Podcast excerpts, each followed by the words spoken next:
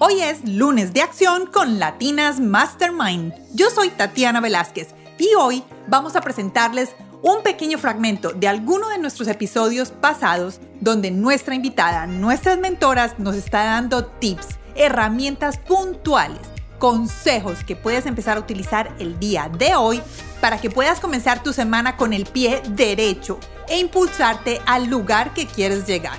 Espero que disfruten este pequeño fragmento hoy en Lunes de Acción con Latinas Mastermind. Hola a todos, bienvenidos a este lunes de acción de Latinas Mastermind. Hoy vamos a hablar con Marcela Baena. Esta es una parte del episodio número 2, donde Marcela, que es presentadora, entrenadora de ejecutivos y personas para hablar en público, nos enseña el paso a paso de qué es lo que debemos hacer y los trucos que debemos de tener a la mano cuando vamos a hablar en público y evitar el pánico escénico. Espero que todos ustedes puedan usar estas herramientas que Marcela nos dejó en nuestro episodio número 2 y si quieren escuchar todo el episodio completo, pueden ir a nuestro podcast y buscarlo. Es el episodio número 2 con Marcela Baena. Y sin más preámbulos, los dejo con el paso a paso para ser un excelente presentador y hablar en público. Si yo voy a correr una maratón sin calentar, no aguanto medio kilómetro. Si yo caliento y he hecho un entrenamiento durante todo el tiempo, aguanto la maratón entera. Entonces no es que yo no, ay, vea, es que no hable sino un minuto y usted va a estar tranquilo. No, es que ese es el problema, el solo minuto que voy a hablar. Es que el miedo se pasa al minuto y medio. El miedo se pasa a los tres minutos. Entonces yo me tengo que preparar es para vencer los primeros minutos en los que estoy al aire, en directo o ante un auditorio. Entonces, repito, vamos a respirar bien. Vamos a tener documentos en la mano donde la letra sea grande. ¿Por qué? Porque los primeros minutos puedo tener la pupila dilatada. ¿Y qué pasa cuando uno le dilatan la pupila y va al médico, va al oftalmólogo, al oculista? Nada ciego. No veo. Entonces, yo tengo que partir de la base que los primeros minutos es probable que no vea. No me voy a llevar un documento pequeño, me llevo un documento grande, con letra grande. Y los de abajo, lo que voy a hablar después, ya lo puedo tener en un tamaño normal, ¿cierto? No voy a empezar a tomar agua y a tomar agua porque esa agua se me va a subir. Me va a terminar dando una griera, una acidez, un reflujo gástrico. Yo tengo que simplemente respirar bien y a mí se me van a quitar las ganas de tomar agua. Yo voy a respirar bien y voy a dejar de toser no se alivia la tos tosiendo y haciendo este sonido con la garganta porque lo que voy a hacer es pelarla. Yo simplemente tengo que pasar saliva. Obvio que sí debo tomar agua, pero no tengo que exagerar del agua. Es más, tip número tres o cuatro, no sé en qué número vamos. Este ya es el cuarto. Bueno, si yo los primeros segundos tomo mucha agua y estoy tensionada, la mano que es con la que estoy tomando agua me va a temblar. Y si yo veo en el auditorio, en el público, eh, detrás de cámaras, estoy hablando porque tenemos todo tipo de expositores, ¿cierto? Claro. Si yo veo que se dio cuenta que a mí me tembló la mano, eso me genera mi inseguridad.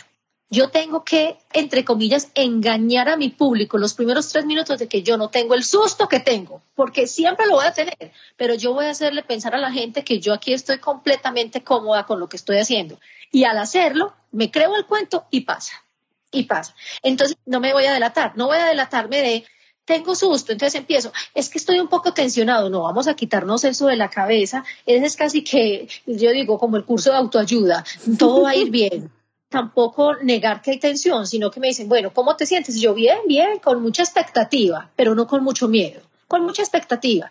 Empiezo mi charla, respiro antes, durante y después. Cuando me estén poniendo un micrófono, que a veces le ponen a uno un micrófono de solapa en la camisa o en la chaqueta, o micrófono de diadema, que son estos que ponen en la oreja. En la oreja, sí. Y vienen hasta la boca como una diademita de, de call center mientras a mí me ponen todo eso o simplemente me entregan un micrófono de mano o me dicen cuente hasta 10, yo respiro yo tengo que respirar y lo que haga al principio lo debo hacer más lento porque tengo nivel de tensión.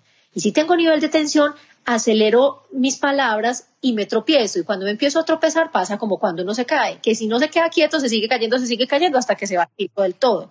Si yo me voy a caer, tengo que frenar del todo. Bueno, entonces vamos en respiración, letra grande, todo lo que tenga yo para suplir mis síntomas de miedo escénico. Cuando yo ya paso mis síntomas de miedo escénico, ya soy capaz de, de manejar el discurso que tenga, siempre y cuando tenga un segundo paso muy clave y es tener planeado y estudiado lo que voy a decir. Nada me gano respirando muy bien sin saber lo que voy a decir, porque cuando mi mente es consciente de que no sé lo que estoy diciendo, se me va el discurso. Y los síntomas de miedo escénico reaparecen más agresivamente. Si a mí me hacen una pregunta de algo que no sé y empiezo a inventar, ya internamente digo, Marcela, te estás inventando lo que estás diciendo. Y el solo hecho de yo ser consciente de eso, empiezan nuevamente las palpitaciones, la sudoración, el temblor en la voz, el temblor en el cuerpo, la pupila dilatada y la sensación de cierre de tráquea. Yo, minutos antes, me paro en el escenario así no tenga nada que hacer, así sea a barrerlo. O sea, yo busco estar en el escenario unos segundos antes de estar en el escenario para tener la oportunidad de ver el público y que el público me vea una vececita porque es que lo que genera tensión los primeros segundos es que la gente ni siquiera está oyendo lo que uno está diciendo, lo que está viendo la persona que se está parando. Y cuando digo viendo, está mirando si casi se cae o si no se cae, qué tiene puesto, quién es que es, dónde trabaja, mira cómo saludó, se le cayó una hoja, si le pasaron el agua. La gente mira muchos componentes en el momento en que uno se monta al escenario o empieza a hablar o entra al aire. Entonces, eso como genera tanta tensión para uno, porque uno se califica muy duro y dice, si estará saliendo bien las cosas, lo que hago es que me monto dos segundos antes para que la gente tenga la oportunidad de verme, incluso de mirar fijamente a alguien y a esa persona yo le, le hago una medio sonrisa y la persona se siente identificado con que ve, se paró y me hizo una sonrisa, entonces yo ahí ya encuentro un, un aliado. Si yo tengo miedo, ellos tendrían más miedo que yo aquí. O sea, si yo tengo un susto, ellos tendrían más. Si yo estoy aquí parada es porque yo soy capaz de hacerlo. Puede que ellos sean capaces, pero yo soy capaz de hacerlo. Otra cosa, lo que yo tengo para contarles, ellos no lo saben. Si a mí se me olvida algo, si dejo de contar algo, no pasa nada, porque es que ellos no lo saben que es muy distinto cuando uno está entregando un discurso a un profesor que sabe exactamente lo que yo le tengo que contar. Ay, sí. Es muy duro porque uno dice, se dio cuenta que se me olvidó esto, se dio cuenta que se me olvidó lo otro, pero si es un público o una entrevista de trabajo en la que yo tengo para contar lo que yo quiera de mí, en la que yo tengo para contar el trabajo que yo hice que me hace más orgullosa, en la que yo tengo para sentar mi posición política y yo miro qué tan fuerte o qué tan suave me voy, ¿cierto? Mejor dicho, es decir, yo tengo el poder del discurso y del mensaje. Entonces yo miro, cuando siento mucho susto y miro a alguien y digo, eh, esta persona tendría más susto que yo, yo soy capaz de hacerlo. Que en el momento en que yo estoy en mi discurso, yo debo mirar a todo el público, todo el público en una forma de paneo. ¿Qué es paneo? Paneo en televisión o en cámara es cuando la cámara recorre de izquierda a derecha un auditorio y se devuelve, es decir, barro con mi mirada absolutamente a todo el mundo durante mi charla o mi exposición. Pero en los momentos en que yo sienta nivel de tensión alto, busco en el público las caras que me dan tranquilidad. Y en el momento en que, por decir algo, yo tengo un compañero de trabajo o un jefe en el que no ha confiado en mí y es mi momento de lucirme con esta presentación, y yo sé que en la presentación tengo una parte donde soy muy fuerte, la tengo muy estudiada y sé que no me voy a equivocar. Si ya tengo fortaleza en eso, ahí miro a mi jefe, Ah. que yo ya sé que no dudo de lo que tengo. Ahí lo miro para que él diga, ve, todo el tiempo me miró y resulta que no lo miré todo el tiempo, lo miré una vez, pero lo miré con un discurso contundente. Y de resto, de las partecitas en las que estoy como medio insegura, en las que no pude con esta palabra, en la que soy como que siempre patino en este lado, miro a alguien que si yo patino, se va a reír conmigo y me va a dar confianza. ¿Ya me entiendes la diferencia? Sí, O sea, claro. Busca el público apoyos para el momento duro y apoyos para el momento suave.